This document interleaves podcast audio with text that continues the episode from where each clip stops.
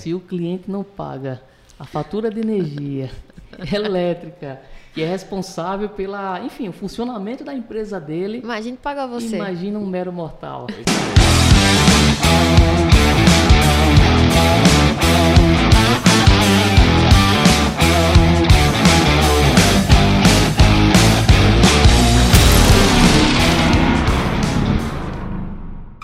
Seja muito bem-vindo ao podcast Elétrica é o Poder.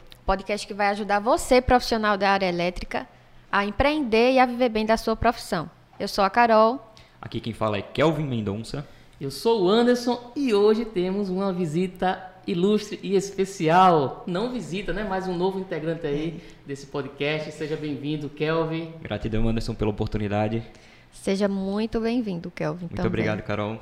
Vamos lá. E o tema do episódio de hoje será como realizar uma consultoria de correção de fator de potência.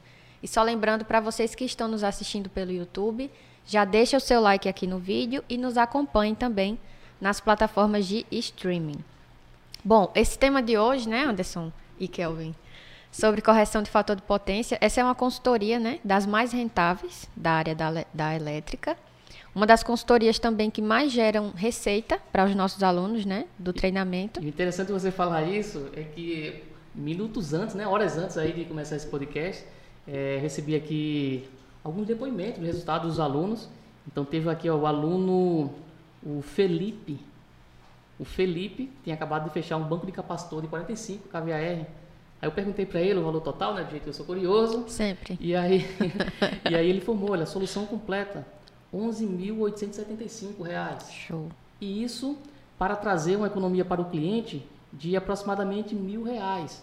E aí teve um outro colega aqui nosso, que é o, deixa eu ver aqui o nome dele, o Luiz, Luiz César. Ele citou aqui, olha, acabei de passar uma proposta para um cliente do banco de capacitores 120 kVAR, no valor de 79.475 reais. É um dinheiro bom, né? E o mais interessante é o seguinte nesse tipo de consultoria, que é um dinheiro bom para o consultor, para o profissional que está prestando essa consultoria, só que mais abaixo ele coloca aqui, olha, que o payback para o cliente seria de 14 meses, pois ele vai fazer com que o cliente economize 5.806 reais por mês. Você já imaginou o que é isso? E tá aí o ponto-chave desse tipo de consultoria: é colocar dinheiro no bolso do cliente. Isso, isso é que é interessante, porque é rentável para o profissional? Sim, é.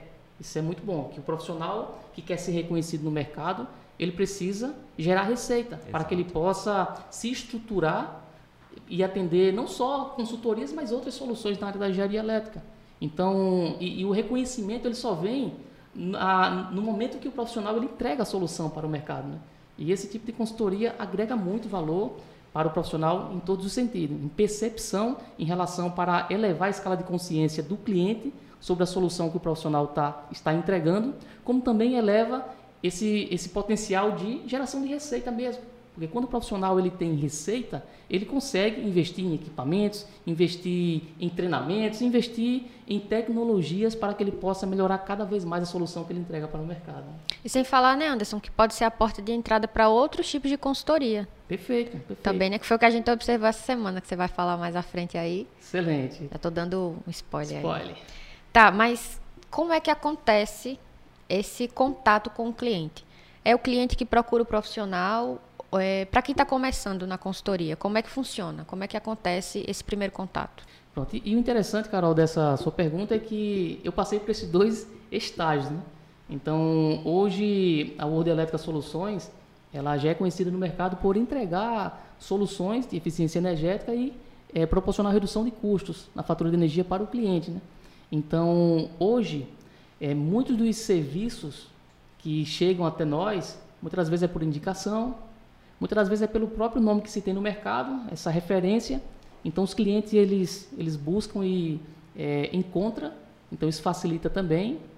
É, através de estratégias também em relação a é, dentro do marketing digital, então o posicionamento nas redes sociais, então se posicionar, muitos utilizam redes sociais para quê? Para estar postando só as farras, as brincadeiras, é, as correntes, time de futebol. Só que aí eu utilizo as redes sociais de forma profissional. Então eu mostro aquilo que somos bons, que é o nosso know-how. Então isso também é uma ferramenta de vendas para atrair o cliente ideal que precisa dessa solução. tá bom? Mas para quem está começando, porque quando você já se torna uma referência no mercado, numa determinada solução, é, as pessoas lhe procuram. Então, muitas das vezes, eu até eu retraio um pouco a minha força de vendas em relação à quantidade de demanda de serviço. Mas para quem está iniciando, não é assim. Quem está iniciando, é, qual uma das estratégias que eu fiz no início da, da, da minha carreira de estar tá, é, para vender esse tipo de solução?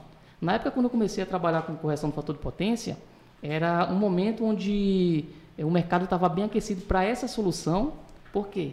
Antigamente, as concessionárias de energia elas cobravam multa por energia reativa de consumidores comercial, comerciais e industriais do grupo B. Então, hoje já não é assim. Então, hoje, a minha, a minha dica assim, em relação para quem está começando, para encontrar esses clientes, primeiro é o seguinte, é entender qual tipo de cliente que é passível de pagar essa multa por energia reativa excedente. Por quê?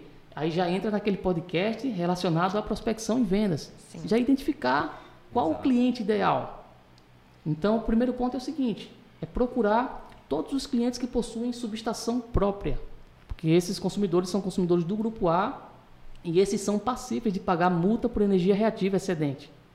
Então, quem está começando, vai hoje a, a, tecnologia nos favorece. Na, na minha época, quando eu iniciei, eu tinha que analisar de porta a porta se eu fosse fazer essa estratégia hoje.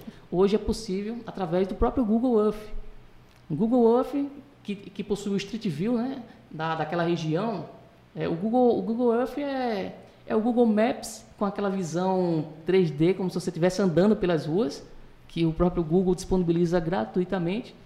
E, e aí você consegue estar fazendo essa varredura, digamos assim, essa prospecção passiva para verificar quais são as indústrias. Se você digitar no Google aí, indústria de sorvete, se digitar no Google supermercado, se digitar no Google padaria, você, o Google vai te dar centenas de potenciais clientes. E aí o que, que cabe o, o que, que cabe o profissional fazer? Verificar cada um desses clientes. Através do Street View é possível verificar se esse cliente tem uma subestação. Então, se ele tem subestação, ele é um potencial cliente. Esse é o primeiro ponto. E aí essa é a primeira fase. A segunda fase é o quê? Esse profissional ele pode fazer uma, um contato mais, mais, digamos assim, por telefone, ou ele pode ir porta a porta. Só que não é porta a porta de forma desestruturada, mas ele levantar os clientes que têm um maior potencial e probabilidade de, de contratar aquela solução para que ele possa bater na porta dos clientes que têm esse maior potencial, para que ele não, que ele não venha gastar sola de sapato em vão para que ele possa ter uma assertividade maior. Então, esse tipo de cliente, é importante entender o seguinte: é, embora o tema é muito técnico aqui, mas eu não, eu não sei é, entrar num tema sem falar um pouco de vendas. Porque o profissional que não vende, ele não vai se tornar uma referência no mercado, ele não vai ser reconhecido no mercado, ele não vai gerar receita, ele não vai é, ter a possibilidade de comprar vários equipamentos. Uma hora ou outra vai acabar desmotivando, que vai desencadear até o fechamento da empresa, se ele já tiver uma empresa, né? Então, é, eu posso falar um pouco em relação a quem está concluindo a graduação. No caso, eu estou terminando agora engenharia, engenharia elétrica. Parabéns, cara. Obrigado. então, nesse caso, a preocupação dos alunos é, é tanto quanto é, começar, né, aprender a prospectar, porque é um medo, é natural do ser humano. Você tá ali entendendo a, sua, é, a a necessidade do outro, se colocar no lugar do outro, para quem faz a graduação de exatas, qualquer área de exatas, é um tanto difícil se adequar nesse ponto. Um tanto não. É, Muito.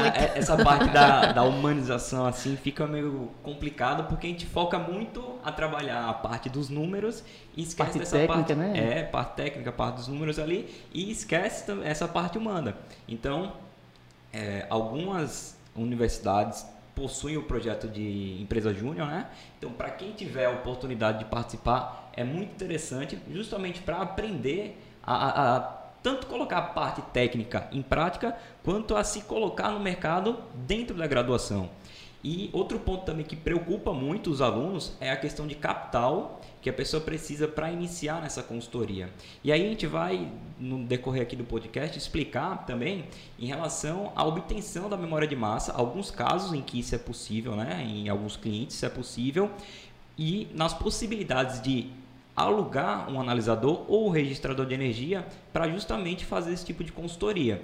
Então, é a gente trabalhar essa parte da venda é muito importante desde o início da graduação ali você está procurando se adaptar em relação a isso e também não se preocupar tanto no adquirir o equipamento porque as coisas vão começar a fluir no decorrer da sua jornada e o importante é você saber que no início as coisas de fato vão ser mais difíceis mas no decorrer da, do trabalho ali da da obtenção de clientes, essas indicações, esse boca a boca, a sua progressão na sua prospecção, a partir do momento que você começar a entender como se dá essa, essa prospecção ativa, você vai conseguir deslanchar e botar o seu projeto para frente. Perfeito, perfeito. E para quem está iniciando, quando começar essa, eu até recomendo fazer a prospecção de forma mais ativa mesmo, porta a porta. E já uma, uma dica relacionada à área de vendas aí, que eu queria deixar para quem está iniciando é o seguinte: quando você for bater na porta do cliente, porque para esse tipo de, de consultoria, uma, um dos itens que é importante estar coletando inicialmente, a gente vai ver com mais detalhes mais à frente, mas é a fatura de energia do cliente. A fatura de energia ela já vai apontar se aquele cliente está pagando é, multa por energia reativa excedente ou não. A fatura de energia já vai deixar claro. Só que, para ter acesso à fatura de energia do cliente, vai acontecer o seguinte, Carol, sabe o que vai acontecer? Quando você for solicitar para o cliente, olha, é, eu, eu sou especialista em consultorias para redução de custo na sua fatura de energia, a primeira coisa que o cliente vai falar é o seguinte, olha, não quero energia solar. É. Por quê? Ele já tem uma pilha com umas 10 propostas de sistemas fotovoltaicos. E ele já está de saco cheio, as pessoas batendo e falando energia solar, energia solar. Então, é importante, já nessa primeira prospecção, o profissional já ser direto ao ponto. Falando o seguinte, olha, eu trabalho com soluções de redução de custos e aí ele vai prosseguindo a conversa, falando que é especialista na parte de redução de custo na fatura de energia e que não se trata de energia solar. Tem que já deixar isso claro para o cliente, para que já gere esse contraste, porque o cliente ele já está acostumado de todo mundo bater na porta dele para vender sistema fotovoltaico. Porque hoje o engenheiro eletricista vende sistema fotovoltaico, o eletrotécnico vende sistema fotovoltaico, o, o, eletricista vende, o engenheiro civil vende, o comerciante vende, todo mundo vende. Então, a, a, é um mercado que está crescendo e vai crescer cada vez mais. E devido à oportunidade desse mercado, é, vários profissionais acabam é, aproveitando e, e, entrando nessa onda. Até profissionais desqualificados Sim. acabam vendendo essa solução. E muitas vezes o cliente ele já está de saco cheio. Então, olha essa dica aí, tá bom? Sempre quando for vender uma solução que vai trazer redução na fatura de energia do cliente que não, é, que não seja energia solar, é importante você já deixar claro nessa sua primeira comunicação, para que o cliente ele possa te dar atenção. Ah, existe outra forma de economizar energia, além de implantar um sistema fotovoltaico em geração distribuída? Então você já abre ali um, um, uma brecha na mente do cliente para que o cliente ele te dê atenção para aí você entrar nas outras etapas e utilizar a comunicação assertiva de vendas que a gente viu no podcast de como vender consultoria elétrica, né? Sim. Podcast número 9, não é isso? Isso. Então, se você não assistiu, vai lá assistir.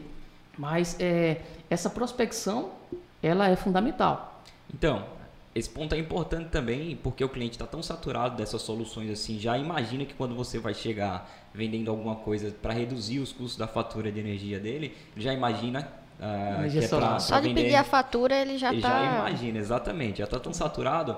É importante você assistir de fato esse podcast sobre prospecção e vendas, porque lá a gente fala sobre assertividade, que é algo importante para que você consiga vender a sua solução de uma forma mais fácil. Que o cliente vai entender que você está ali para botar dinheiro no bolso dele, pensando na solução para ele e não agindo da forma que os outros profissionais já chegaram a agir. Perfeito, Kelvin. É muito da comunicação, né? Que a gente vem falando ao longo dos podcasts. Ótimo. Kelvin, e a prospecção deu certo com o cliente. Ok, eu tenho aqui vários clientes. Quais são é, os primeiros materiais que o consultor ele tem que solicitar do cliente para iniciar essa consultoria? Então, Carol, é, é, importante, a partir do fechamento lá da, da, do início da negociação, né? A partir do momento que você prospectou e conseguiu iniciar essa, esse momento, solicitar ao cliente algumas cópias das faturas de energia dele. Justamente Aí varia, né, dependendo da, da consultoria. O mínimo que a gente pede para o, o, consultor aqui, nosso aluno, solicitar são três faturas, mas se for possível, solicite as 12 últimas, porque a partir daí você vai conseguir analisar alguns pontos importantes, dentre eles, se há, de fato, a cobrança de energia reativa excedente, né? E também observar se tem multas por atraso no pagamento da fatura. Isso é importante, aí, isso é um ponto importante. Exatamente, né, Anderson? Porque aí você já tira de linha aqueles clientes ou possíveis clientes que podem te dar calote, deixar de pagar Sim. a sua consultoria. Então se isso é importante. Se o cliente não paga a fatura de energia elétrica que é responsável pela, enfim, o funcionamento da empresa dele. Imagine pagar você. Imagina um mero mortal. Pois é. Né? Consultor. Kelvin, e até mesmo para entender o perfil de consumo daquele cliente, né? Exato, Carol. Se ele possui sazonalidade, se funciona é, da mesma forma todos os meses a instalação. Isso. Não é isso? Isso. Porque e, vai, vai de, de, acordo com a demanda de, de, consumo de energia dele, variando, tendo essa, essa sazonalidade, também vai mudar as configurações, as características, né? Dependendo do banco de capacitor fixo, automático, enfim, essas características vão, vão variar de acordo com a oscilação da, da demanda dele, das cargas. Massa. A, a, fatura de energia, ela, eu, eu, faço uma analogia assim em relação a um exame, de sangue, né? Então ela mostra muitas coisas ocultas, né? Então, é, numa fatura de energia, como o Kelvin falou muito bem, já traz esse direcionamento. Então, é, muitas das vezes, você coletar a última fatura de energia do cliente para corrigir fator de potência, você já consegue ver ali, a, lá vai ter o histórico de, de consumo dos meses anteriores. As que apresentam, né? Anderson? É, as que apresentam. Bem lembrado, porque nem todas as concessionárias entregam esse histórico de forma, de forma clara. De Tem forma umas, qualita é, quantitativa, né? quantitativa, né? Algumas apresentam só os gráficos, os gráficos dos né? últimos 12 meses. Perfeito. Então, só que muitas das vezes, se a concessionária ela apresenta esses valores quantitativos, na teoria nem precisaria pegar as três últimas faturas ou as 12 últimas faturas. Só a última fatura já iria resolver. Mas porque eu sempre recomendo, até para os nossos alunos, e porque eu faço isso na prática. Então, o Carol pode ver, pode ver até ontem, um cliente que eu fui visitar, esse cliente ele está pagando é, entre, só de multa de energia reativa, ele está pagando quase 14 mil. Aí somando com demanda não consumida, chega a quase 16 mil. Aí é uma consultoria por mês, rentável, por mês. 14 mil de, de multa. e a Carol pode até presenciar a, a, eu utilizando a comunicação assertiva de venda, o Spincel na prática. Então ela viu como é que é cada abordagem e daquele momento ali, porque como a gente viu na, no podcast falando sobre vendas, eu, eu não tenho como não falar sobre vendas. Né? É, mas como a gente viu, um processo de vendas tem quatro estágios importantes. Né? O processo de abertura, o processo de investigação, o processo de demonstração de capacidade técnica. Que é a parte que o, que o técnico é, quer chegar mais e rápido. E tem a última, que é a obtenção do compromisso. Então, em uma única visita, os quatro estágios foram realizados muito, é, de forma muito assertiva, que provocou justamente a, a obtenção do compromisso. Porque nesse serviço de correção do fator de potência, muitas vezes, a obtenção do compromisso ela não é apenas de fechar a venda, mas muitas vezes é de permitir, fazer com que o cliente permita você ter acesso à instalação dele, para instalar um analisador de qualidade de energia, que foi o que é, o objetivo da, dessa primeira visita que eu fiz com o cliente e o equipamento já está lá medindo. Vou tirar depois, com, com, uma semana, que a gente vai falar mais à frente aqui, essa parte técnica, né, digamos assim. Mas, enfim, é um potencial cliente que eu vou estar colocando quase 16 mil reais por mês no bolso desse cliente, que dá aproximadamente, eu acredito que é uns 180 mil por ano, equivalente a mais de 900 mil reais num período de cinco anos. Então, quando eu mostrei esses números para o cliente, utilizei a comunicação assertiva de venda, a metodologia do Spincele, então a Carol pôde ver na, na, na, na, prática como o cliente ele fica, qual é a reação do cliente. O cliente ele estende o tapete vermelho da empresa dele. Hoje ele me mandou já uma mensagem é, em relação a outras oportunidades, que foi o que a Carol falou, né, que a consultoria não traz a oportunidade apenas da venda da consultoria mas é a conexão para vender outras soluções. Abre portas. Abre portas. Hoje mesmo, Carol, ele mandou já a mensagem, ele mandou as outras faturas de energia, eu solicitei todas. Ele tem quatro meses que está em funcionamento e ele tinha passado só a primeira e passou as outras três hoje. E aí mandou um áudio é, em relação àquela observação que eu fiz da análise termográfica, no momento da inspeção do quadro, identifiquei lá alguns condutores de alumínio que ele está utilizando, onde não deveria ser utilizado, na parte interna. Então ele já olha, já verifica, eu quero que você aponte aí, já me passe a proposta para substituir esses cabos é, de alumínio caso seja necessário. Então olha só a conexão como é, como é interessante, né? Então, e, e em relação à questão da, da fatura de energia, né, voltando a esse exame de sangue, digamos assim, então vai estar trazendo essa observação. Então, por que não apenas uma fatura? Por que três ou por que 12? Porque três ou 12 vai ser melhor para o profissional visualizar se o cliente está pagando multas e juros, por dois motivos. Porque nem sempre o cliente que está pagando multas e juros na fatura de energia é um cliente caloteiro. É. A maioria das vezes não é um cliente caloteiro. Só que já é uma oportunidade para você vender uma consultoria de gestão de modalidade tarifária de forma geral. A gente sai um pouco do universo de correção de fator potência e vai para um universo de trazer o quê? Resultados, colocar dinheiro no bolso do cliente. Então, muitas das vezes o cliente está pagando mil, dois mil de multas e juros todos os meses não é nem porque ele não gosta de pagar. É porque é o seguinte, um simples ajuste que está faltando da data de vencimento, de mudar a data. Então, isso já é uma oportunidade para o consultor trazer essa economia para o cliente também. Tanto trazer a, a, essa economia, como também analisar se é esse mesmo motivo daquela multa para que o profissional possa ficar presente, porque isso vai ser importante para a tomada de decisão de qual a forma de precificação.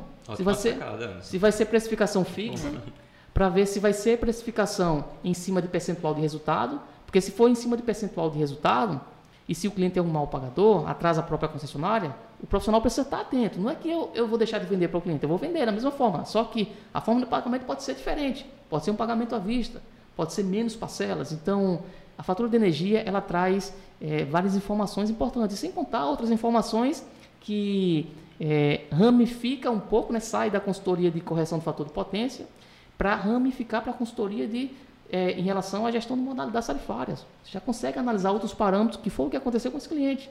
Contratou para...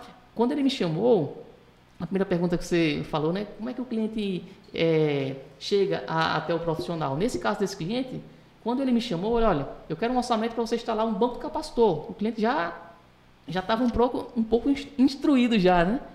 E aí, é, isso é importante a gente ficar atento, porque no momento da nossa conversa de vendas com o cliente, nessa nossa reunião de vendas, a gente precisa fazer com que o cliente entenda para que ele, para que a gente possa trabalhar a escala de consciência do cliente sobre a solução. Porque senão ele vai querer comparar o preço da minha solução com o preço que muitas das vezes um profissional que não vai entregar o que eu entrego. Então esse profissional precisa estar ciente. Então, na, na, na, visita, na reunião de vendas que eu tive com o cliente, reunião de prospecção, na verdade, uma das coisas que eu trabalhei forte foi justamente essa escala de consciência.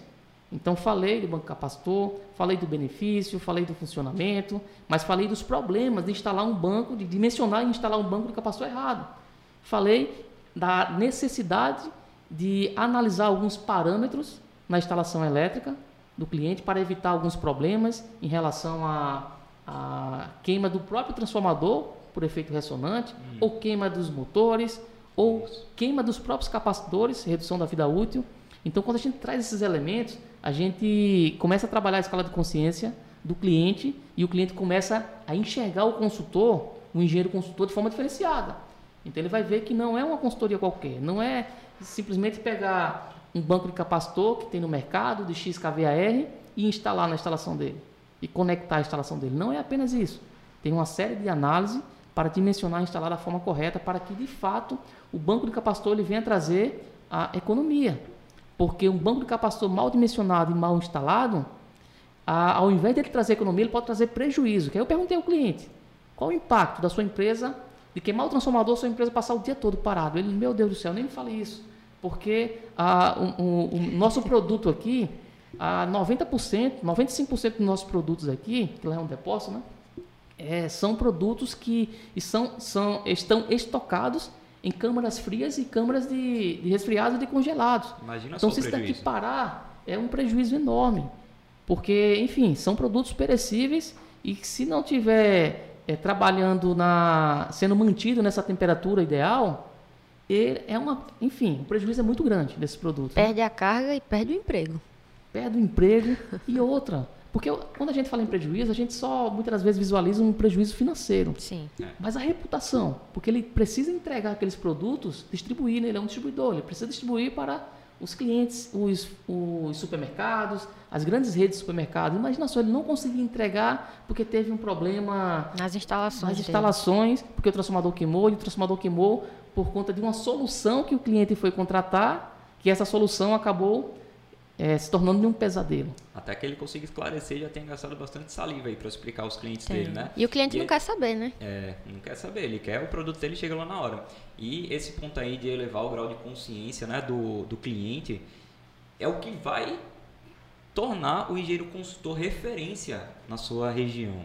Porque o que acontece? A partir do momento que você consegue enxergar mais do que o próprio cliente estava conseguindo enxergar, por mais que outros profissionais tenham entrado em contato, ele vai falar, não, esse rapaz aqui é minha referência aqui.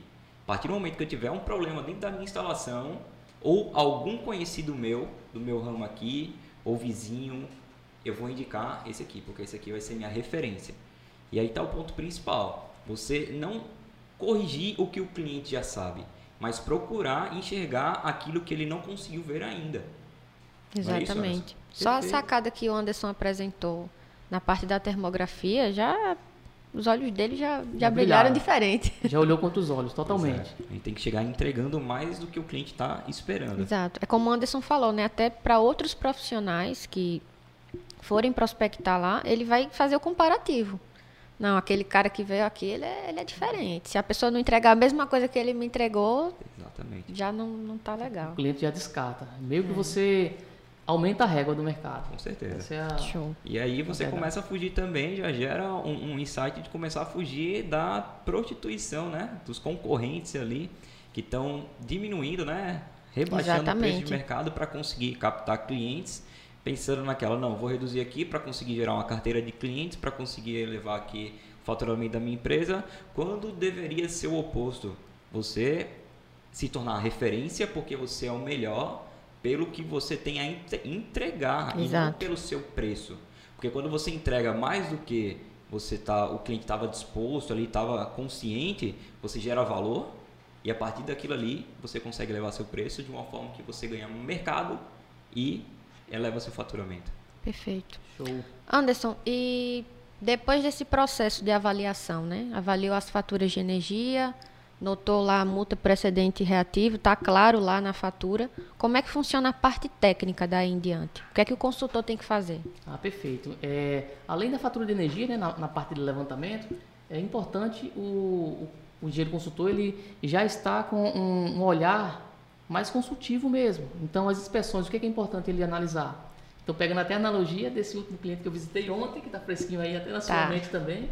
Então, foi que a gente começa a trabalhar. Comecei a trabalhar pela inspeção do padrão de entrada. Então, verifiquei potência do transformador. Isso vai ser importante, principalmente para para estar verificando as frequências ressonantes. Exato. Então, potência de transformador, coletei. Em relação aos alimentadores de entrada, a seção transversal dos cabos. Então, eu já comecei a ver, é, através da própria corrente do disjuntor, no caso dele, como o quadro tinha acesso, então é, deu para levantar também a seção transversal dos cabos. Então, ou seja, o padrão de entrada, depois as condições físicas do QGBT do cliente, é importante. Outro ponto importantíssimo no levantamento é as características de cargas. Então, analisar quais são as cargas predominantes dessa instalação. São cargas indutivas? São motores? São compressores? Como é que é a metodologia de acionamento dessas cargas? É através de software start?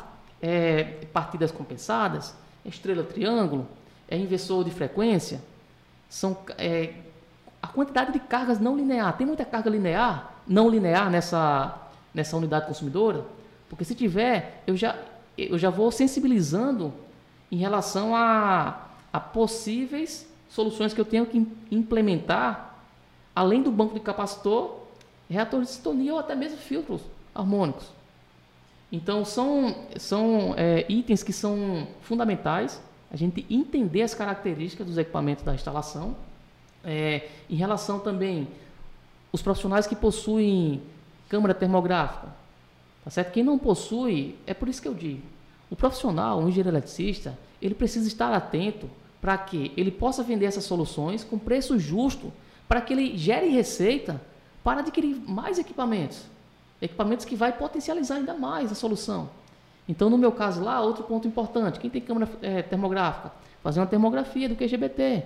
Qual o objetivo? Entender se tem algum ponto quente, até mesmo por segurança. No local onde eu vou instalar o meu, se eu vou estar, no meu caso, nesse cliente aí, como eu tenho um analisador de energia, é para verificar se o local onde eu vou instalar o analisador de energia, se tem algum ponto quente muito agressivo, porque se tiver, na hora que eu for instalar as garrinhas para medição de tensão, ou então os sensores de medição de corrente, eu posso tocar nesse cabo e esse cabo ele está com a conexão muito folgada e abrir um arco no meu rosto na hora que, que eu for instalar. Então, mesmo eu estando portando todos os EPIs, só que ninguém quer levar fogo na cara, né? Pelo amor de Deus, venhamos e convenhamos. Ninguém. Então a termografia é importante para isso, só que é importante para quê também?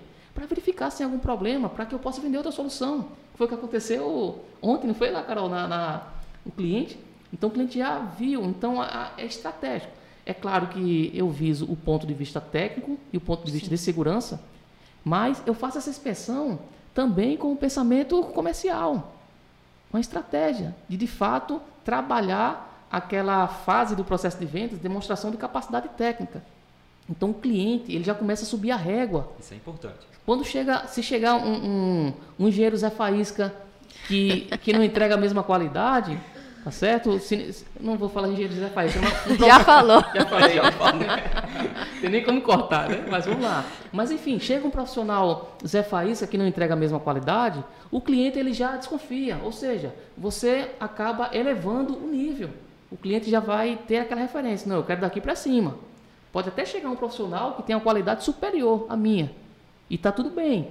Tá querendo mais abaixo. É como se eu começasse a equalizar Perfeito. na mente do cliente ali. Então, verifiquei termografia com o objetivo de deixar o cliente impressionado e também com o objetivo de proporcionar segurança na instalação e verificar se tem alguma não conformidade. No caso desse cliente, tinha lá. Fase A estava com um sobreaquecimento. Então, foi identificado alguns parâmetros lá em relação esse cruzamento de dados da termografia com a análise de, a análise de, de grandeza elétrica, análise de, de energia. É, eu vou fazer esse cruzamento de dados para saber se aquele sobreaquecimento é algum desbalanceamento. Porque muitas das vezes. Muito frequente. Muitas das vezes é um desbalanceamento de fase. E esse desbalanceamento não, não, é, não possui uma corrente muito acentuada que não vai gerar muitas vezes um problema. Porque possa ser que naquele horário que eu medi, é, algumas cargas que vão ser ligadas só à noite, por exemplo, da fase B e C, possa ser que à noite elas se equilibrem. Isso é normal em sistemas elétricos que possuem cargas monofásicas. Ter alguns desbalanceamentos. O ideal é que não tenha, mas muitas das vezes é normal ter. Só que para que eu possa enxergar isso, eu tenho que ter um, um, eu tenho que ter equipamentos e ferramentas adequadas para isso. Então a termografia ela, ela traz essa clareza. Ô Anderson, até interessante você ter falado isso da segurança, porque ontem, Kelvin, é, durante a, a, entrevista né, com o cliente, porque Anderson procurou saber um pouco do perfil de consumo também das câmaras frias, né? E aí ele comentou que toda hora abria, fechava, abria, fechava. Isso da segurança é importante, até do cabeamento né, da instalação, porque muitas pessoas transitam lá dentro, né? A gente até viu o pessoal saindo de lá de dentro da, das câmaras frias. Então, imagina a situação da instalação daquela forma, um lugar enorme, que é um galpão enorme, prejudicar aquelas pessoas que estão trabalhando lá dentro, né? Exatamente. É pensar também na segurança se tiver algum Sim. cabo é, sobrecarregado lá, né? Exatamente. Que ocasione algum rompimento ali, que gere uma fuga de corrente para dentro da câmara fria. Imaginar um ambiente úmido, Sim. com vários profissionais trabalhando ali. Então você tem que sempre pensar à frente, analisar isso tudo aí. E é, salientando aqui o que o Anderson disse sobre a termografia, é, sobre ponto quente e tal. Lembrar também de se adequar em relação à NR10 com as vestimentas adequadas para realizar esses tipos de Sim. serviço de termografia, instalação de analisador, por dois motivos. Primeiro que você quer chegar bem na sua residência, de volta à sua Abraçar família. as pessoas que, que a gente ama, né? Exatamente, quer chegar bem. Sim. E outro que, a depender, se você alugou, se você tem um equipamento próprio, analisador, registrador de energia, você não quer instalá-lo em um local que danifique o equipamento. Exatamente. Até porque é um investimento caro, por mais que você tenha comprado, você quem vai ter que arcar propriamente, se você alugou, você vai arcar também, só que pagando para outra pessoa. Que é pior ainda. Pior ainda, porque você vai gerar aquele desconforto, aquele que te alugou vai já ficar com o pé atrás para alugar da próxima vez. Exatamente. Então é sempre bom analisar esses pontos de segurança. Termografia é só um, né? Mas ver se o, o quadro tem identificação de nível de tensão, enfim, sempre pensar à frente. Se tem a, a placa de acrílico na frente dos barramentos. Tem locais que eu já visitei que o barramento tem a chapa na frente, só que ele faz uma dobra mais à frente ainda. O quase tocando na porta. Quase tocando na Nossa. porta, exatamente. Só não toca na porta porque tem um isolador de epóxi de 2 polegadas, somente. Mas imagina só, nesse caso desse cliente aí, é necessário uma adequação, é uma instituição né, um, de ensino e eles estão fazendo as melhorias na nossa subestação, mas, enfim, o que eu quero deixar claro aqui é que esse ponto da, da NR10 tem que ser respeitado, independente se você vai realizar uma instalação nova ou se você vai, vai realizar uma consultoria. Já pegando esse gancho, Anderson, sobre adequação da NR10, para esse levantamento dos dados elétricos, é necessária a abertura de uma ordem de serviço? Sim. É, todos os serviços relacionados a, com eletricidade, para atender ao que estabelece a NR10, é, a NR10 é claro que o serviço ele precisa ser cadastrado no sistema oficial da empresa. Sim. Então, o sistema oficial da empresa pode ser o próprio Excel, enfim, é um sistema onde o profissional vai fazer o controle daquele serviço.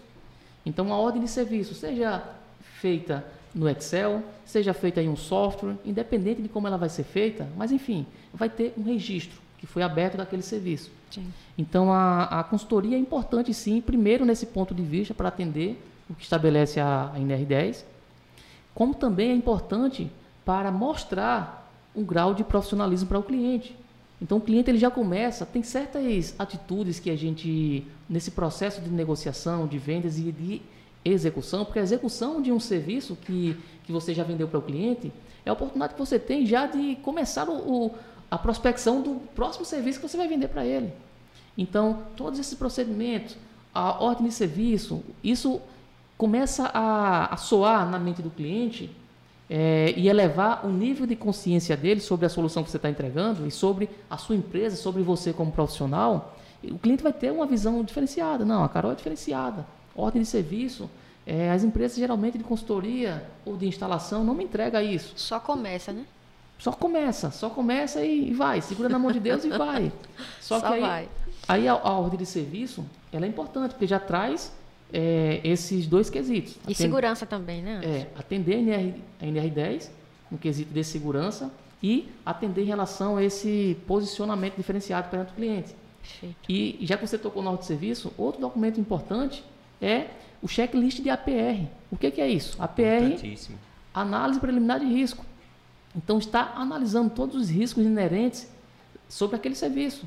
Mas Anderson, como assim? Um serviço de consultoria? Consultoria não é para o profissional que fica só sentado ali, olha, de perna para cima no escritório? Depende. Se o profissional tem um eletricista que vai fazer a instalação muitas das vezes de um, do analisador, de um registrador, é, tudo bem, mas só que ele precisa instruir esse eletricista para seguir o checklist APR. Mas, se é o próprio engenheiro consultor que vai fazer a instalação do, de um analisador de energia, ele precisa estar atento. Engenheiro raiz. Engenheiro raiz para que ele possa seguir o checklist de APR. E muitas das vezes o, o engenheiro eletricista, pelo o grau de instrução que ele tem, de conhecimento, muitas das vezes quer pular algumas etapas é, relacionado à segurança. E isso é um grande perigo. Porque muitas das vezes, não, é, é porque eu já tenho conhecimento, eu sei demais. Aí muitas das vezes não quer pegar uma fichazinha para verificar e fazer um checklist de APR, análise preliminar de risco. Verificar se o, se o serviço está cadastrado no sistema oficial da empresa, que é, é se foi gerado a ordem de serviço, ele marcando ali, olha, um chequezinho. Verificar se o quadro de distribuição, por exemplo, ele está em um ambiente que apresenta risco com animais, risco de acidentes com animais peçonhentos, cobras. Então, zona rural tem muito isso. Você abre a porta do, do painel, está lá uma cobra, uma cascavel para dar o bote em cima de você. Então, analisar tudo isso preliminarmente, antes de colocar a mão na massa e abrir o, a porta do quadro de todo jeito, é muito importante. O checklist de APR. Então, além de trazer, a, a importância maior é para quê? É para proporcionar que a Carol, que o Kelvin, que os profissionais, que você que está nos ouvindo, retorne para a sua casa com saúde, com segurança, para as pessoas que te amam. Então, é, é importante ter essa, essa consciência, né? Então, ordem de serviço é importante, checklist de APR, Depois que faz todo esse procedimento, Kelvin, o, o que mais poderia citar agora em relação à a, a, parte, parte técnica? técnica. Né? Então, é, próximo passo, depois de concluir essas etapas, seria a instalação do analisador, né? E aí, e, como é que acontece? E a fundo ali, a partir do momento que você concluiu, abriu né, SOS, ordem de serviço, fez todo o checklist do APR, analisando. Em relação a esse checklist do APR, eu trabalhei numa indústria, quero só deixar uma adenda aqui, que o pessoal foi fazer uma manutenção no painel de uma máquina que ficava no lado externo da indústria. Quando eles abriram a porta do painel, tinha um, um, uma casa de maribondo. Eita. Não deu tempo do pessoal correr, o pessoal ficou com o rosto todo sem EPI, embolotado, sem EPI, sem a máscara, enfim. Por isso está aí a importância. A gente, o Anderson tem aqui na, na Word a máscara, né, que ele acopla o capacete dele. Se o pessoal tivesse com essa máscara, talvez tivesse minimizado, né? né? Porque é. a gente sabe. Mas enfim, é prestar atenção nessas coisas. O bem mais importante, dependente do valor que você vai receber, o preço que vai ser pago pela sua consultoria, o bem que você tem mais importante é a sua vida. Perfeito. Então preze por ele. Nenhum valor monetário, nenhuma consultoria que você vai realizar vale mais do que a sua vida. Então, esses engenheiros, eletricistas, eletrotécnicos, o pessoal que com o tempo vai deixando, vai perdendo esse hábito de seguir esse passo a passo, acaba que uma hora ou outra, Deus os livre, mas uma hora ou outra pode ocorrer Sim. algum acidente fatal que poderia ter sido evitado com esse com essa sequência, né, com esses procedimentos, exatamente. Estatísticas mostram que a maioria dos acidentes de trânsito ocorrem quando o motorista está chegando, o condutor está chegando na sua residência. Quanto mais próximo ele está, maior a probabilidade de se acidentar, porque justamente vai caindo ali a preocupação dele em relação a trafegar e acaba que ocasiona esses acidentes. Ou talvez a pressa de, de chegar mais rápido, já porque está chegando. Mas o que acontece é uma diminuição da consciência dele, da. Em relação à a, a, atenção. A atenção né? dele. Atenção, exatamente. Perfeito. É, Kelvin então, pegou pesado agora, viu? Foi. Exatamente. Mas enfim, voltando para a parte técnica aqui, e o próximo passo seria, de fato, instalar o analisador. Você fez todo o levantamento lá. Se você tiver uma câmera termográfica, é importante que você faça a verificação do ponto. Então, você vai é, instalar as garras de medição de tensão. Antes disso, Kelvin, fala uma coisa muito importante. Fala sobre tempo de integração para a gente que é uma dúvida não só dos nossos alunos, né, Anderson, mas até dos espectadores Ia da gente. Lá, Carol. Ia chegar lá. Tô ansiosa. Carol, Carol tá... E fala do período de registro também. Tudo bem. Carol recebe tanto essa pergunta, né, Carol? Que Carol já fica... Responde logo. Vamos lá, então. Instalou a garra de tensão, garra de, de corrente, geralmente o pessoal dos analisadores, as, as indústrias que fabricam estão entregando a bobina de Rukowski, né? Que é Os sensores uma, flexíveis, sensores, né? Para é, medir corrente. Exatamente, que facilita muito a instalação, o nosso trabalho. Mas voltando para a sua pergunta, em relação ao tempo de integração, a gente tem que tem um, ponto importante a dizer que o fator de potência ele é medido de hora em hora certo? Então o que acontece? Se você na concessionária, né? Isso, na concessionária, né? Para ela, para ela taxar, né? A, a demanda lá e a energia reativa excedente. Então, se você setar no seu analisador ou registrador de grandezas elétricas o período de uma hora, você vai estar tá corrigindo o fator de potência daquela unidade consumidora. Só que se a gente imaginar do ponto de vista da qualidade de energia elétrica, o interessante é que esse tempo de integração seja menor. Por quê? Você vai reduzir as perdas por corrente é, elevadas, né? correntes indutivas elevadas circulando lá no cabeamento, e com isso você vai aumentar a qualidade da energia elétrica do cliente. Talvez ele esteja sofrendo com queda de tensão, justamente por sobrecarga nos cabos, certo? Então, a partir do momento que você verifica esse ponto, diminuindo o tempo de integração para um minuto, por exemplo, que é o que a gente preza muito aqui, que a gente cita muito em nossos conteúdos, é, você vai estar tá elevando a qualidade de energia elétrica porque você vai pegar particularidades da instalação. Às vezes tem uma carga que, que liga de 30 em 30 minutos, que se você analisar de hora em hora, aquele valor do fator de potência vai estar tá, é, registrado só metade desse tempo, entendeu? Então, se você analisar minuto a minuto, você vai é, elevar um pouco o preço da solução, obviamente, porque vai, vão ser necessários, na maioria dos casos, uma quantidade de potência é, KVAR do, do banco de capacitores maior para corrigir aquele fator de potência mas você vai estar melhorando a qualidade de energia elétrica do cliente. Entenda que isso aí depende de caso a caso. Se o cliente tiver é, com disponibilidade para pagar o valor da solução que melhore a qualidade de energia elétrica dele, interessante que você faça isso. Caso não, então depende do caso. Se você aumentar esse tempo de integração para 5 minutos, para 10 minutos, para 15 minutos, então você vai diminuir essa potência reativa é, do banco de capacitores necessários para corrigir, corrigir esse fator de potência e também vai diminuir o preço da solução certo? Então, esse é um ponto importante.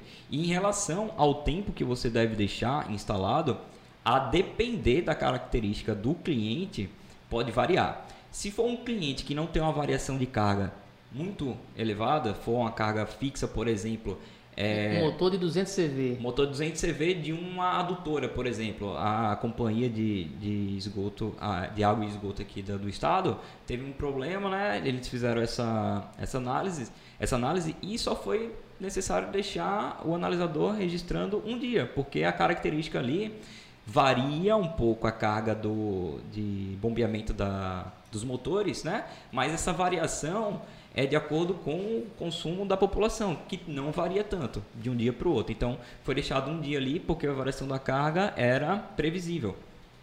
Já em cargas que demandam, que possuem várias, vários motores, é, enfim, que são cargas indutivas, né? que em máquinas que entram e saem lá da, do, da planta de produção a depender do ritmo da produção, então o interessante é deixar no mínimo oito dias medindo ali. Sete dias seria ideal, mas a gente deixa oito porque se houver alguma falta de, de energia lá na indústria, então você já tem essa margem de erro. Até porque quando você vai analisar o fator de potência da instalação, é importante também você ter os outros dados de tensão, corrente, potência aparente, analisados também, porque se você descobrir uma particularidade de em certo momento, por exemplo, teve uma máquina que deu te, ocasionou um curto-circuito. Você vai verificar lá que em certo momento teve um pico de corrente, certo? Um fundamento você, de tensão, né? Ou, e um afundamento de tensão, consequentemente. Exatamente, Anderson. E você chegar para o cliente, ó, aqui nesse momento teve elevação de corrente e um afundamento de tensão. Falando com o cliente. Lá, a partir do momento que você vai entregar o relatório técnico para ele. E você perguntar para ele, o que foi que aconteceu nesse momento aqui, nesse dia? Aí ele vai dizer, ah, foi uma máquina que pegou fogo, por exemplo. Aí você vai falar, ó, é, você vai falar, ó, então ocasionou isso aqui justamente por conta dessa máquina. Então o cliente vai entender que você foi além daquilo que você estava proposto. Proatividade, né? Exatamente. Você estava ali pensando em corrigir fator de potência, mas você analisou durante oito dias e tem vários dados ali na sua mão. Então aproveite esses dados para poder agregar valor na sua consultoria e talvez fechar até outro serviço ali naquele momento. Perfeito, perfeito. Ô, Kelvin, e a depender, ainda pode deixar um tempo maior, né? Instalado o Isso, analisador. Exato. Vamos supor que durante o mês o funcionamento seja muito dinâmico durante as semanas. Então, pode deixar até um mês. Exato. Aí cabe analisar a, o consumo, né? a característica de consumo de cada cliente, de cada unidade consumidora. Importante é. o Kelvin falar isso, né, Anderson? Até para deixar claro para quem está nos ouvindo também que não é uma receita de bolo, né? Esse Perfeito. período de, de, análise. É, cada, cada caso é um caso, né? Como, como o Kelvin mencionou aí. Vai ter situação. O ideal é o quê? O, de, o ideal é que não existe um ideal. Esse é o primeiro ponto. Não existe uma fórmula mágica que vai funcionar para todos os clientes. Então, se eu tenho um cliente que eu sei que ele só tem um motor, o motor ele vai ter algumas particularidades. A primeira particularidade é o seguinte: ou esse motor vai estar ligado, ou ele vai estar desligado, e dependendo da carga que que ele vai estar, é, que vai estar sendo solicitada no eixo dele, é que ele vai estar funcionando com um carregamento de, sei lá, 50% ou 75%. Então, foi o que aconteceu, inclusive, na, na companhia de água e esgoto do Estado, uma consultoria que a gente está é, prestando para ele na parte de correção de fator de potência, é, onde eu deixei por duas horas. Por quê?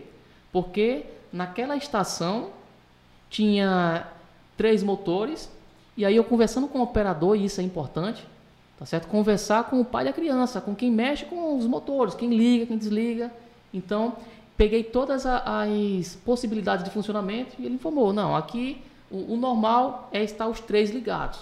Agora, tem horas que muitas das vezes um é desligado, tem horas que muitas das vezes esse daqui funciona com 50% do carregamento, ou seja, a válvula, a válvula de abertura dele, né, ele deixa ela aberta pela metade, digamos assim. Então, como eu já sei esses tipos de possibilidades, só foi necessário duas horas de medições. Duas horas de medição no ponto de vista apenas de energia reativa. Como ficava em uma outra cidade bem distante, mais de 100, 120 quilômetros da, da, da sede do nosso escritório, então, nesse caso, eu coletei, eu tinha três medições para fazer em três estações dele diferentes, né, em locais diferentes. Então, duas horas foi o suficiente para me entender o comportamento de consumo.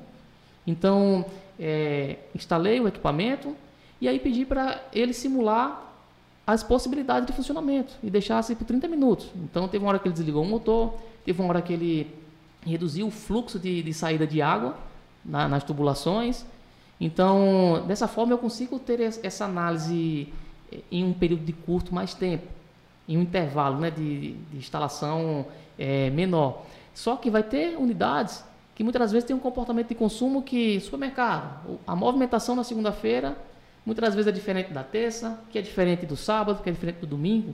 Então, nesses tipos de unidades, o recomendável é o quê? Deixar por um intervalo de no mínimo sete dias. E como o Kelvin falou, oito dias, é, porque muitas vezes acontece o seguinte, vamos supor, eu instalei na segunda-feira de meio-dia. Eu, particularmente, eu só vou tirar esse equipamento na terça-feira. Por quê? Eu quero pegar a outra segunda-feira completa, porque essa daqui eu não peguei o período da manhã. Então, a, a, no mínimo, esse intervalo que você analisa o comportamento de consumo.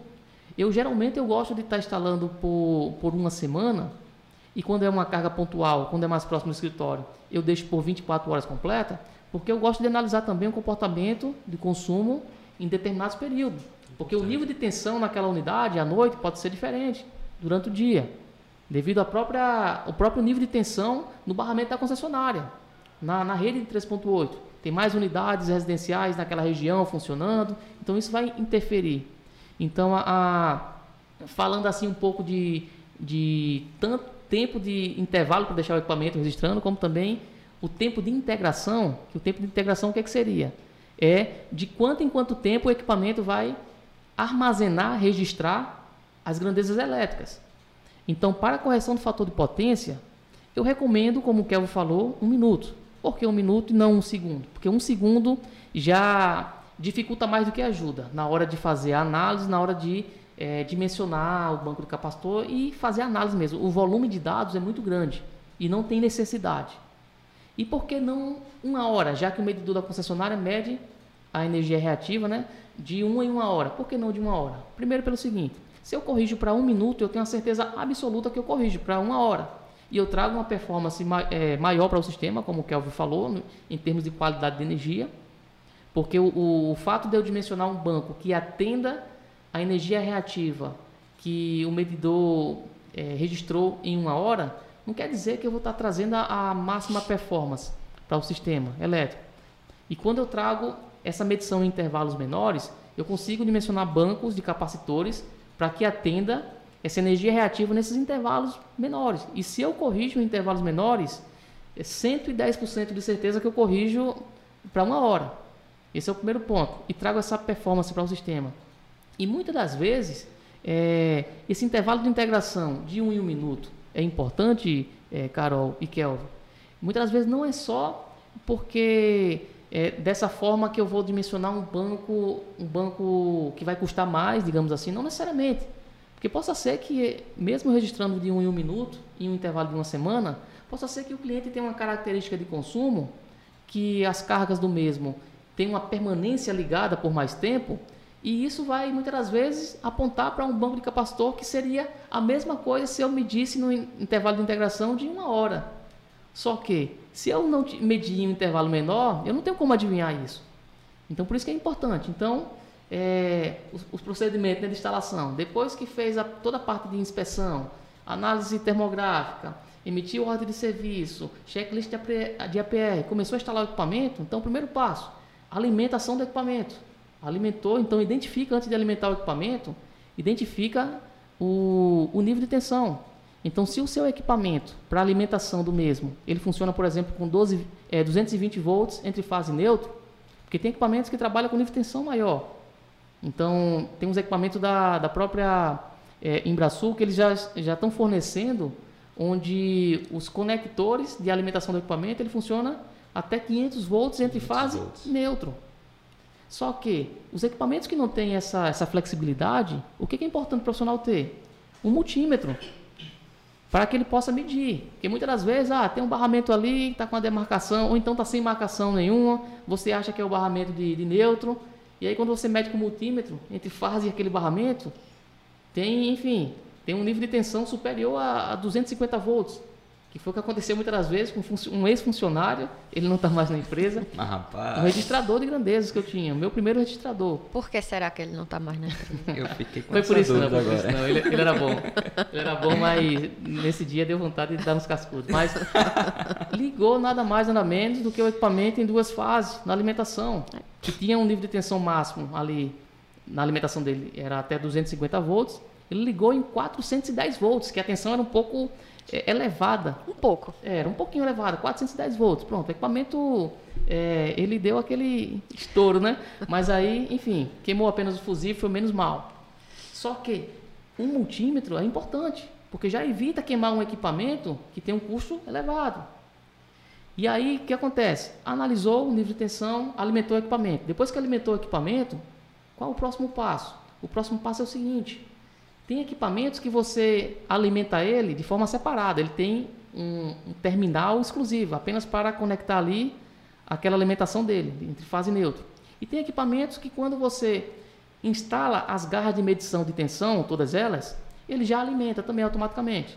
Então, por exemplo, depois que instalou as garras de medição de tensão do equipamento, o display do equipamento vai acender, aí o próximo passo é justamente fazer a parametrização do equipamento. E é nesse momento onde a gente parametriza, primeiramente, o intervalo de integração. O intervalo de integração do equipamento, é, ele, ele deve ser parametrizado de acordo com o objetivo da medição. Então, levando, que é o tema desse podcast aqui, o objetivo da medição para a correção do fator de potência, um minuto é o suficiente.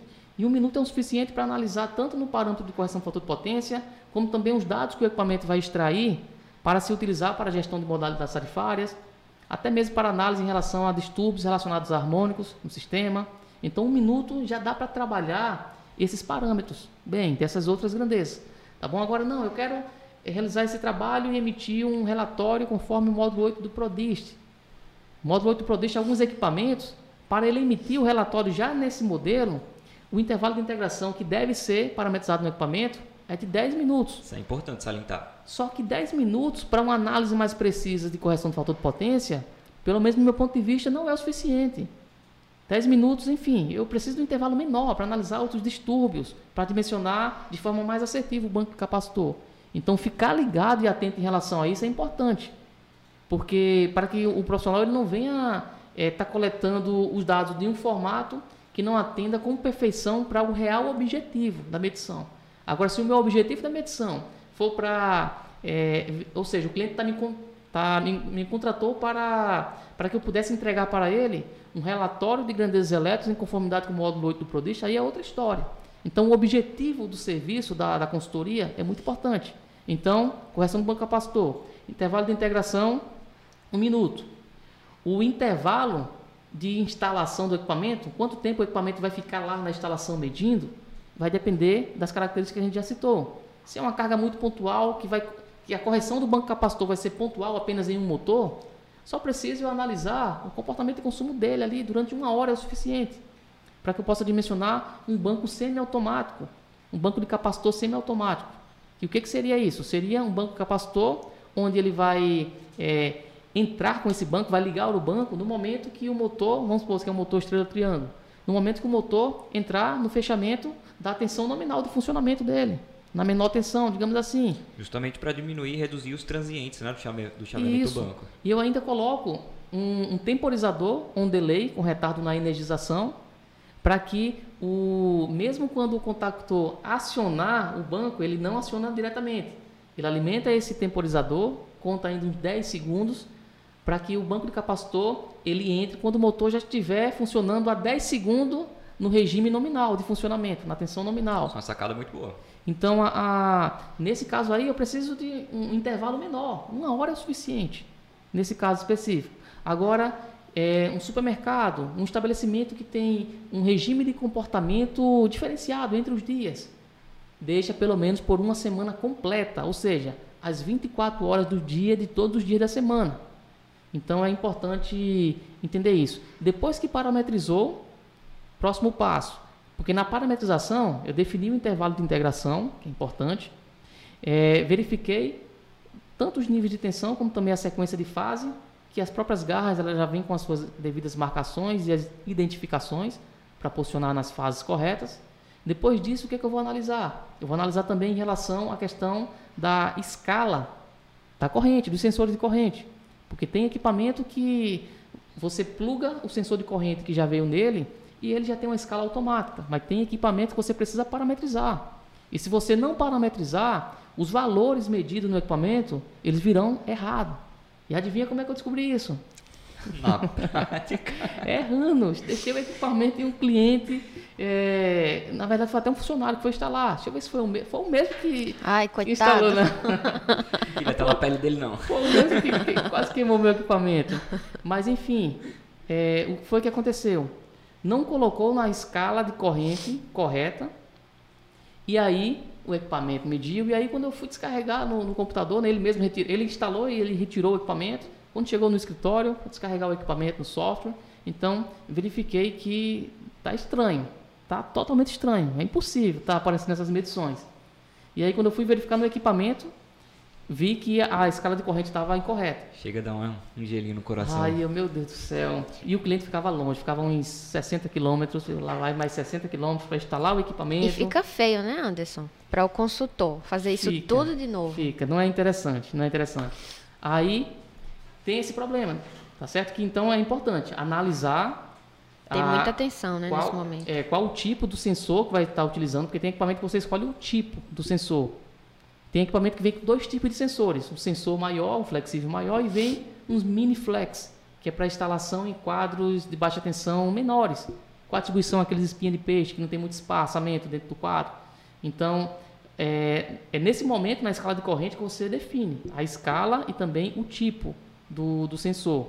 Isso é importante. E além do tipo do sensor, a escala. Porque muitas vezes você tem um, um sensor que ele mede até 3.000 amperes. E no equipamento, ele tem algumas escalas. Que, com esse mesmo sensor, quando você deixa ele na escala de 3.000 amperes, ele tem uma precisão X. Quando, por exemplo, muitas das vezes você identificou, nesse caso do cliente, quando a gente foi instalar ontem, identifiquei que o disjuntor geral do cliente é o quê? É 350 amperes. Então já trouxe ele para a escala de 400 amperes, porque atende. Sempre uma escala maior do que a máxima corrente que, que aquele quadro vai, enfim, vai estar circulando sobre aquele circuito, sobre aquele quadro. Então se o disjuntor é 350, uma escala de 400 amperes atende bem. Foi o que eu fiz. Instalei na escala de 400 amperes, porque o equipamento ele vai ter uma precisão é, maior, porque ele vai estar trabalhando em uma escala mais compatível com aqueles valores de corrente que ele, vai, que ele estará medindo. Então, se a corrente fosse superior a 500 amperes, eu iria instalar o quê? Na escala de 1000 amperes. Então, ajustar a escala de medição de corrente é importante e analisar outros parâmetros. Então, outros parâmetros, se eu quero medir distorção harmônica, então eu tenho que informar no equipamento, porque é possível você desabilitar o registro de, do- do- das medições relacionadas a harmônicas de tensão e de corrente. Então, faz toda a parte da parametrização. Depois que parametrizou tudo, instalou o sensor da medição de corrente, para não instalar o sensor com as escalas incorretas. Então, instalou os sensores. Próximo passo é o quê? Aguardar, deixar o equipamento fazer o trabalho dele. E tem um ponto-chave aí também. É, não, a- colocar o equipamento para registrar. Tem que botar para É. registrar, porque tem É casos, tem casos aqui que a gente já viu na, na Word, né? Na Word Electric Academy, que o aluno informou pra gente, né? Depois no bate-papo Isso já aconteceu comigo também. Olha aí, ó. Mas foi você ou foi seu funcionário? É sempre o funcionário, foi o estagiário, é sempre o estagiário, culpa do estagiário. Coitado estagiário. Tá vendo? o aluno esqueceu, né? Que no caso ele estava prestando a consultoria e esqueceu de colocar o analisador, o analisador para registrar. E quando ele chegou lá, recolheu, Só voltou tava para casa. Quando ele foi ver, não tinha dado nenhum. É porque eu estava na minha mente aqui que eu estava instalando o analisador de energia da Primata. O da Primata não, o da Primata você plugou a- as garras de tensão, os sensores de medição de corrente, ele já está registrando. Observar isso no seu registrador. É, né? se o seu registrador for da Primata, ele já vai estar registrando. Mas se não for, fica ligado que tem que colocar O o. da Embrasul, por exemplo, tem que ir Tem que lá colocar na- registrar. parâmetros e iniciar o registro, né? Isso. Perfeito. Ô Anderson, mas tem uma coisa muito importante nessa Qual? consultoria. E quem não tem analisador? Ei, e agora? Como é que faz? Me fala se compensa alugar.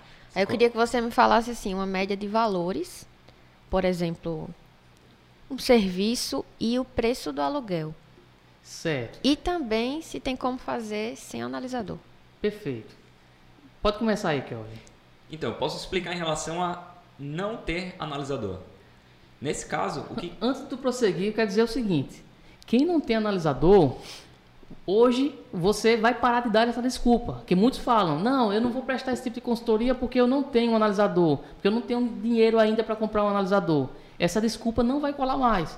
Então, fala aí, Kel, quais são as possibilidades de realizar esse tipo de consultoria quando não se tem um analisador de energia? Meus amigos, se você tem um conhecido aí está precisando corrigir o fator de potência e ainda não fez essa consultoria para ele, você tá Chame perdendo. você tá perdendo dinheiro. Que espertinho. E se, e se deixar, Anderson vai lá e abocanha. Deixa eu pego. Fala, Kelvin. Nesses casos, se a unidade possuir medição remota, você pode solicitar à concessionária a memória de massa. E quanto vai pagar para a concessionária? A depender da concessionária, se ela tiver algum custo para isso, ela vai cobrar em torno ali de alguns reais, 70, 80 reais. Menos de 100 reais. Por Menos mês, de né, 100 Kelvin? reais, menos de 100 Não reais. nem por mês, é pela medição da memória de massa apenas. Se ela, se ela tiver algum custo de locomoção da sua equipe para extrair essas informações, geralmente ela cobra menos de 100 reais. Gira em torno desse valor, 70, 80, menos de 100 reais você vai pagar para começar a realizar essa consultoria. E a gente sabe que correção de fator de potência, esses 100 reais é um valor irrisório para o que você vai é conseguir nada, né? faturar entregando a solução para o O cliente. Felipe aqui olha, vai faturar 79.475. Só Imagina isso. só. 100 imagina reais só. é tranquilo, né? E de posse dessas informações né, da memória de massa, com auxílio de alguma planilha, algum software que você tenha para correção do fator de potência, você insere essas informações lá e, seta, e, e dimensiona esse banco de, de capacitores para correção do fator de potência dessa unidade consumidora. Então, falta de material para realizar, porque não tem analisador ou registrador de energia, só se o cliente não possuir essa medição remota. Interessante isso aí que Kelvin falou, por experiência própria, né? Eu nem esperava trabalhar com consultoria ó, aqui na Word, Carol desenrola, viu? né? E o meu TCC foi uma consultoria. E muito. Consultoria de elite. E o meu TCC foi uma consultoria. E assim, na época eu nem pensava no, no analisador de energia, não conhecia a Word elétrica, né?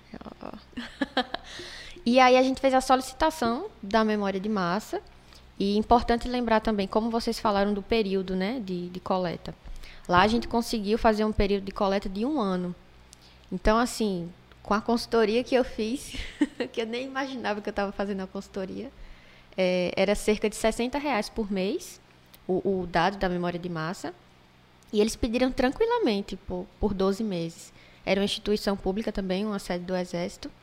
E eles pediram, e aí depois eles passaram a economizar por mês. Estava pagando excedente reativo também, estava tendo desligamento.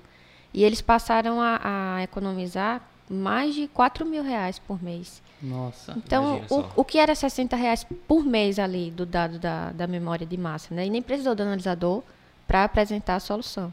Então, fiquem ligados aí nessa dica. E, e o interessante é o seguinte, é que ah, os consumidores pertencentes ao grupo A, como a gente falou logo no início, apenas esses consumidores que pertencem ao grupo A é que são passíveis de pagar multa por energia reativa excedente, ou seja, Perfeito. essa solução ela é vendida para esse tipo de consumidor, do grupo A. O cliente tem que ter uma subestação.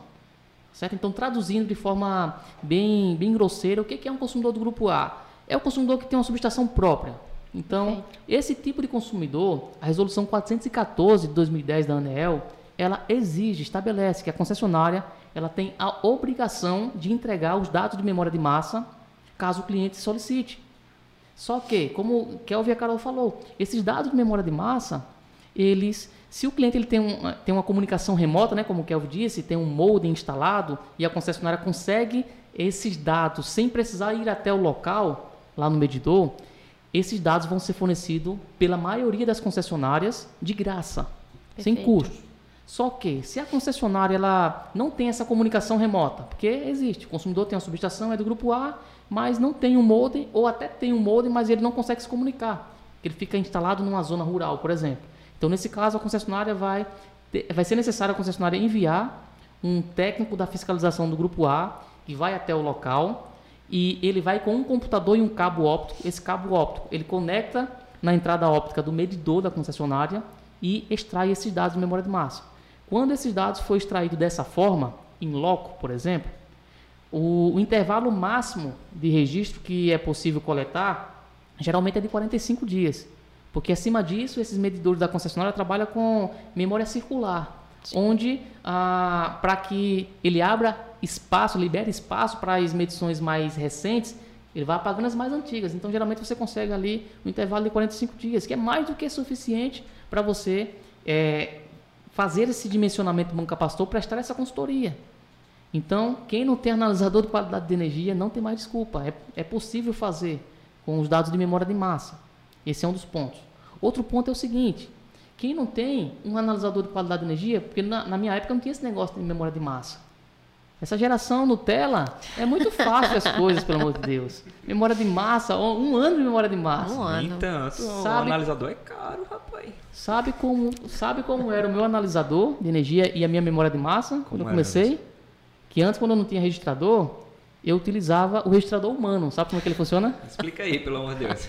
É o seguinte, eu já passei 24 horas fechado no estabelecimento do cliente, fazendo medição com um alicate vatímetro que eu tinha fazia a medição e era monofásico ele. Fazia de fase por fase, lançava na planilha para ter a potência ativa, reativa e, e, e, aparente e o fator de potência trifásico para poder dimensionar. A força de vontade para entregar a solução. É, eu ia falar grande, isso. Viu? Registrador humano, era pegando manualmente, passei 24 horas lá no cliente e verificando também os valores que o medidor de baixa tensão da concessionária apresentava. Então ia pegando os valores da, do medidor, então é um registrador humano. Hoje é bem mais fácil fazer isso. Hoje, os dados de memória de massa, ele já atende com muita maestria para que o profissional ele possa entregar essa solução. Agora precisa ter só um ponto de atenção.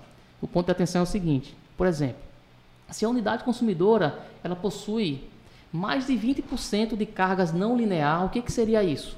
Forno a arco, é, inversores de frequência e outros equipamentos que trabalham com esse chaveamento que distorce a forma de onda, na senoide perfeita, né? ela trabalha com essa variação de velocidade, no caso dos inversores para motores. Se a unidade consumidora possui mais de 20% dessas características de cargas não linear, é importante o profissional entender o seguinte, que não é seguro fazer e realizar essa atividade apenas com os dados de memória de massa. Por quê? Porque ele precisará analisar os parâmetros de qualidade de energia relacionados às harmônicas. Então, toda a parte de distúrbios relacionados a harmônicos, de tensão, de corrente, de corrente, principalmente para analisar em relação à questão de efeitos ressonantes para é, é, entender se vai ser necessário ou não dimensionar reatores de sintonia junto a esse banco de capacitor. Isso é importante pelo ponto de vista seguinte. Caso você dimensione um banco de capacitor no nível de tensão de 380 volts, por exemplo, e aquela unidade consumidora tenha uma grande quantidade de cargas não lineares, como Anderson explicou, fornos a arcos, inversores de frequência, fontes chaveadas, esses equipamentos que utilizam eletrônica de potência para comutar né, os Sim. níveis de tensão. É, nesses casos, você deveria colocar um reator de sintonia para evitar danificar o banco de capacitores. Porém, você dimensionou para 380 volts lá primeiramente e não verificou essas cargas não lineares que estavam injetando correntes harmônicas e acabou danificando o banco de capacitores. Agora você vai ter que instalar o reator de sintonia, só que aquelas células capacitivas que não estouraram, né, ficaram intactas a princípio, é, não vão mais servir. Porque ao instalar o reator de sintonia, você vai elevar a tensão em cima da célula Os capacitiva. Os terminais da célula, né? Os terminais da célula, exatamente. Então você vai ter que sobredimensionar. Se a instalação. Sobretensionar, é, no sobretensionar, caso. Né? perdão. Sobretensionar, né? É, se a instalação tem um nível de tensão de 380 volts e você instalou primeiramente 380 volts e deu problema, você deverá colocar o reator de sintonia, a depender do caso, se resolver 100% lá na, na, solução, reator de sintonia com uma célula capacitiva de 440 volts, por exemplo. Porque o fluxo de potência que se dá dá da célula capacitiva para o reator de sintonia. Então, a queda de tensão sobre o capacitor é maior do que a soma em cima da tensão em cima do reator e da fonte. Kelvin, Perfeito. o que é reator de sintonia? Então, pessoal, reator de sintonia, para quem não está vendo, né, a gente, ele se parece com um transformador, ele tem três bobinas e é conectado em série com a célula capacitiva, justamente para reduzir essas é, interferências das correntes harmônicas sobre as células capacitivas, ou seja, caso seja necessário implementar essa solução, você vai estar evitando que as células capacitivas é, percam a sua vida útil, reduzam sua vida útil ou queimem ou explodam. E se explodir e o cliente estiver próximo, meu amigo, ele vai te amar e não é de santo não. Esse menino tá preparado, viu? E, e a- e a- as células capacitivas, é, isso vai ser até tema para outro podcast aí relacionado à qualidade de energia, mas de forma resumida assim, as células capacitivas, eles, elas são absorvedoras naturais é, de, de harmônicas, né? Exatamente. Então, a- o reator de sintonia, ele, ele, ele é como se ele aumentasse ali, a, ele bloqueasse para que as células capacitivas, essas, essas correntes harmônicas, elas não venham ser drenadas, digamos assim, para, para o banco capacitor. Isso falando assim de forma bem, Bem genérica, bem né? genérica. Perfeito. Então, o reator de sintonia ele vai servir como um bloqueador para que as interferências harmônicas elas não eh, cheguem até as células capacitivas, digamos assim. Se Porque você ele- imaginar, né, lá na graduação, na eletrotécnica, para quem lembrar, a gente está basicamente montando um filtro, né? Um, um um indutor em série com um capacitor. Certo? Então ali um filtro passivo, né, que a gente chama de passivo, é, dessintonizado, por isso que o nome reator de sintonia, para justamente evitar esses danos a- ao banco de capacitores. Show. É, e aí o, o capacitor para ele, para justamente é, ele não estar recebendo essa interferência das correntes harmônicas, pelo fato dele ser, enfim, um caminho de baixa impedância, né? Exatamente. É, esse indutor justamente para aumentar a, a impedância, digamos assim, do sistema para que essa corrente harmônica ela não venha, enfim, Não flua pela célula, né? não Não- flua pela célula. Anderson, mas você não respondeu a minha pergunta. Qual a sua pergunta? Compensa alugar um analisador de energia? Olha só, é, uma solução de, de correção do fator de potência, primeiro a gente precisa entender o seguinte. É, uma correção do fator de potência ela traz uma melhoria na qualidade de energia do sistema, porque vai, enfim, desafogar, vai compensar aquela energia reativa indutiva, aquela corrente, digamos assim, é ocasionada pela energia reativa indutiva. Então, se eu faço essa compensação, eu desafogo mais o meu sistema elétrico. E uma das formas que é, pela qual a concessionária ela cobra essas multas por energia reativa, porque energia reativa retornando para a rede da concessionária, isso é ruim, porque vai sobrecarregar e vai diminuir a capacidade de atendimento dela. Então, um transformador que era para atender, só um exemplo, mil clientes, ele vai atender 800 porque existe energia reativa circulando naquela rede. Então, na medida que essa energia reativa ela é eliminada da rede, ou seja, é compensada através de bancos de capacitores, eu desafogo mais a rede para que aquele mesmo transformador consiga atender os mil clientes da, da região, por exemplo.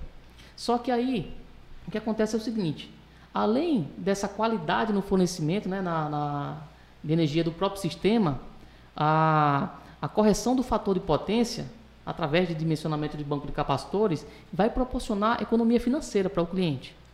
Então, como a gente viu, uma das primeiras, é, uma das primeiras coisas que a gente solicita junto ali à prospecção é a fatura de energia.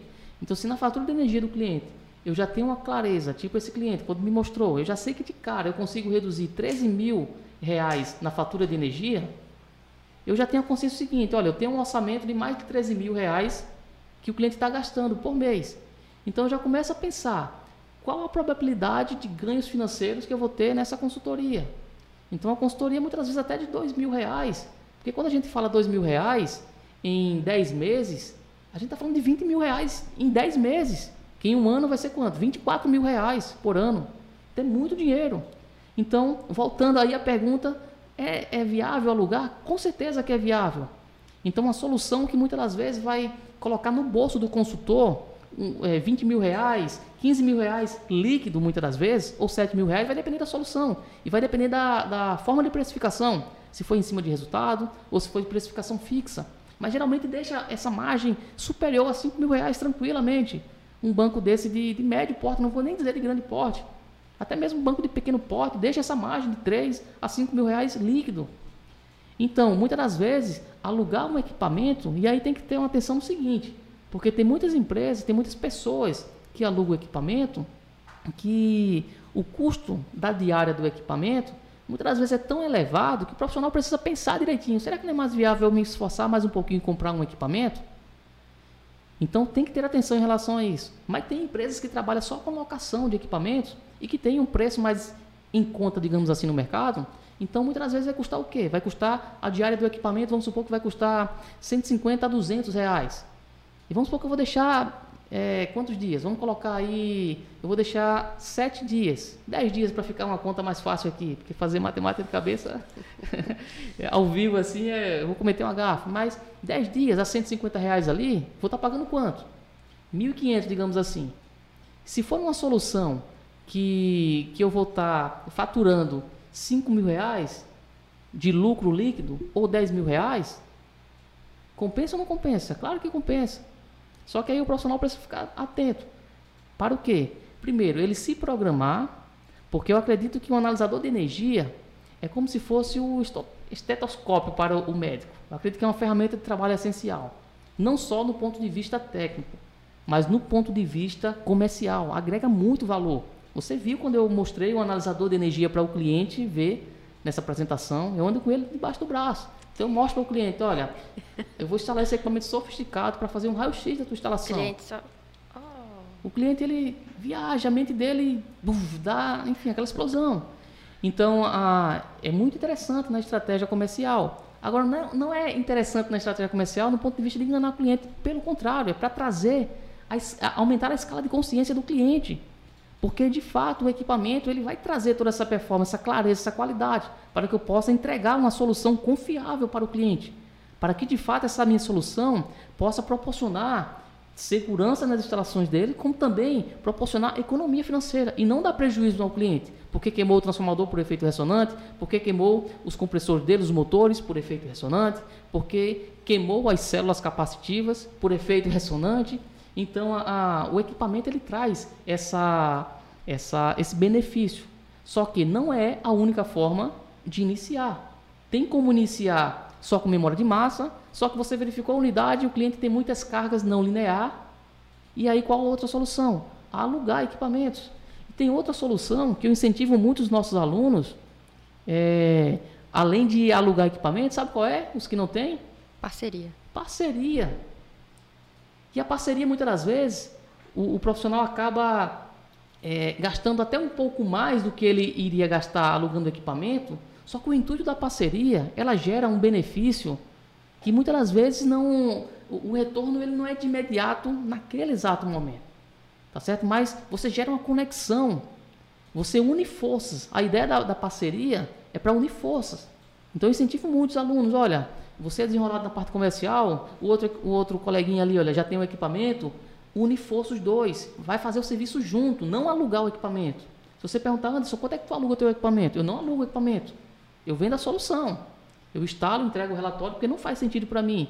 Porque se o equipamento queimar, eu não sei se a pessoa vai conseguir pagar, porque se a pessoa conseguisse pagar, por que ele não tem um dele, não comprou um?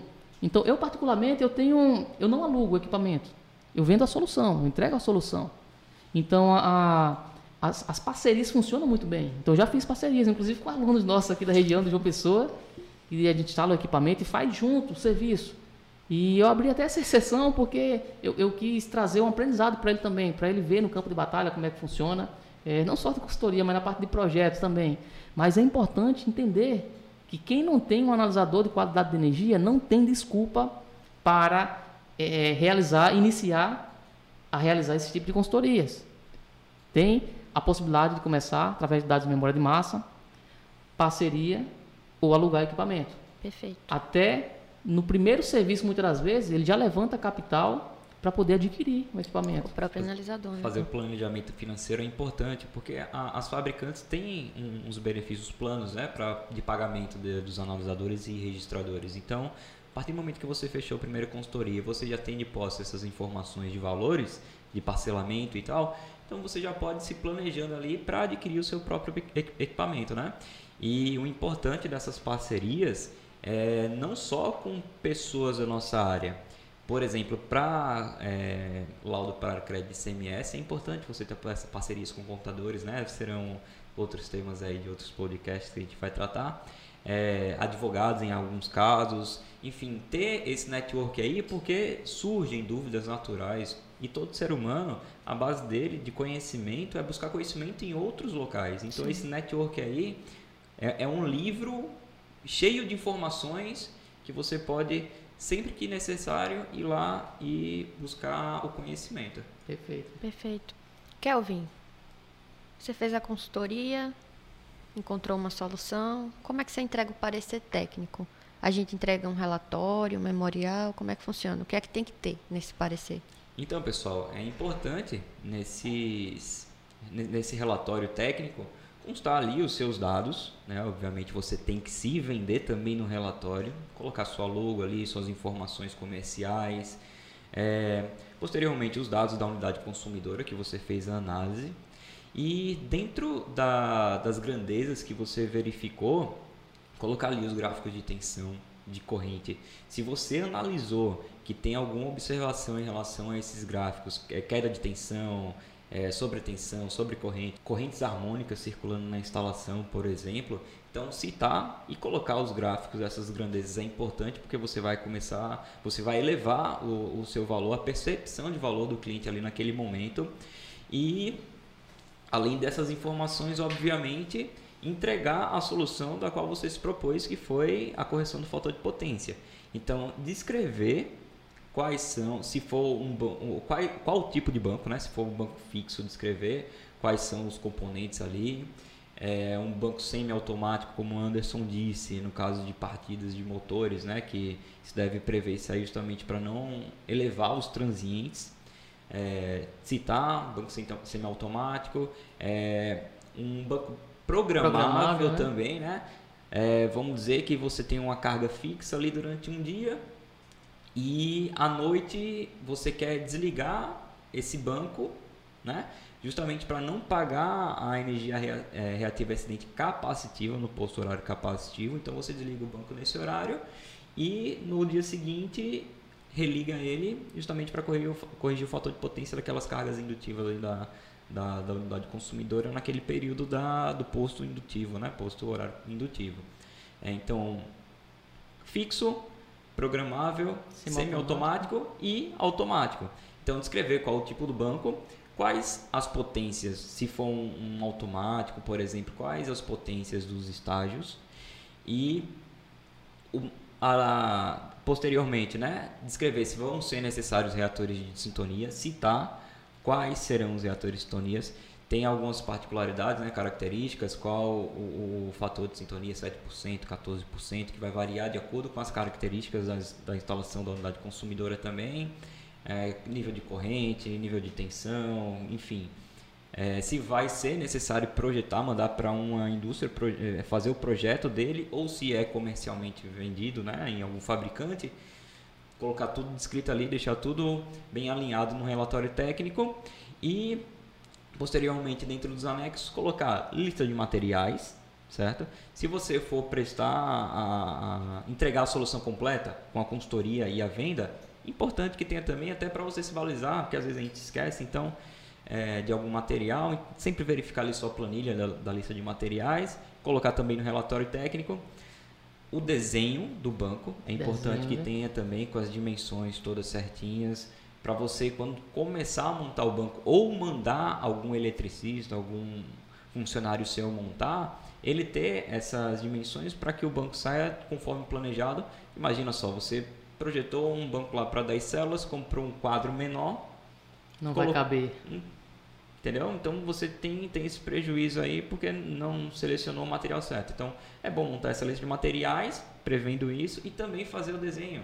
E os desenhos de diagrama também, né, Anderson? Exato. É, e os desenhos que, que o Kelvin informa aí em relação à questão da que contém as cotas é o desenho com layout né, da, do quadro. Perfeitamente. Então, onde vai mostrar o layout interno, como é que vai ficar a disposição dos disjuntores ou fusíveis, é, dos contactor para capacitor, é, as células capacitivas, então já alocar no próprio desenho como é que vai ser com as suas respectivas cotas em escala real e até o layout da porta do painel, onde é que vai ficar o controlador de potência?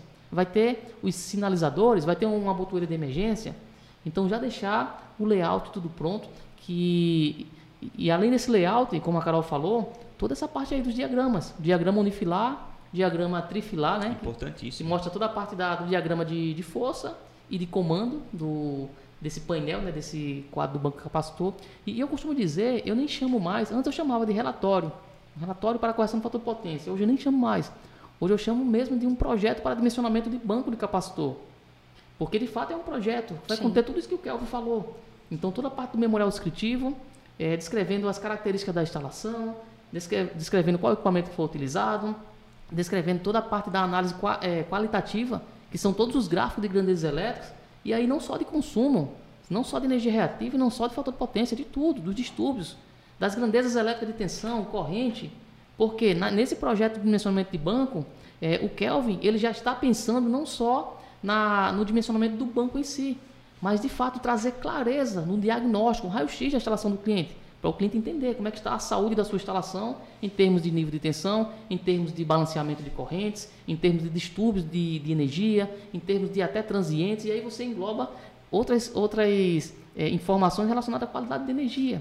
E aí vem a parte de desenhos que o, que o Kelvin falou, além do desenho, a relação do material detalhada, não é isso, Kelvin? Importantíssimo. E além disso aí, a RT. Perfeito. Anderson, precisa emitir RT para dimensionar o banco capacitor? Olha, precisa emitir RT para qualquer serviço que você for fazer na área da engenharia elétrica.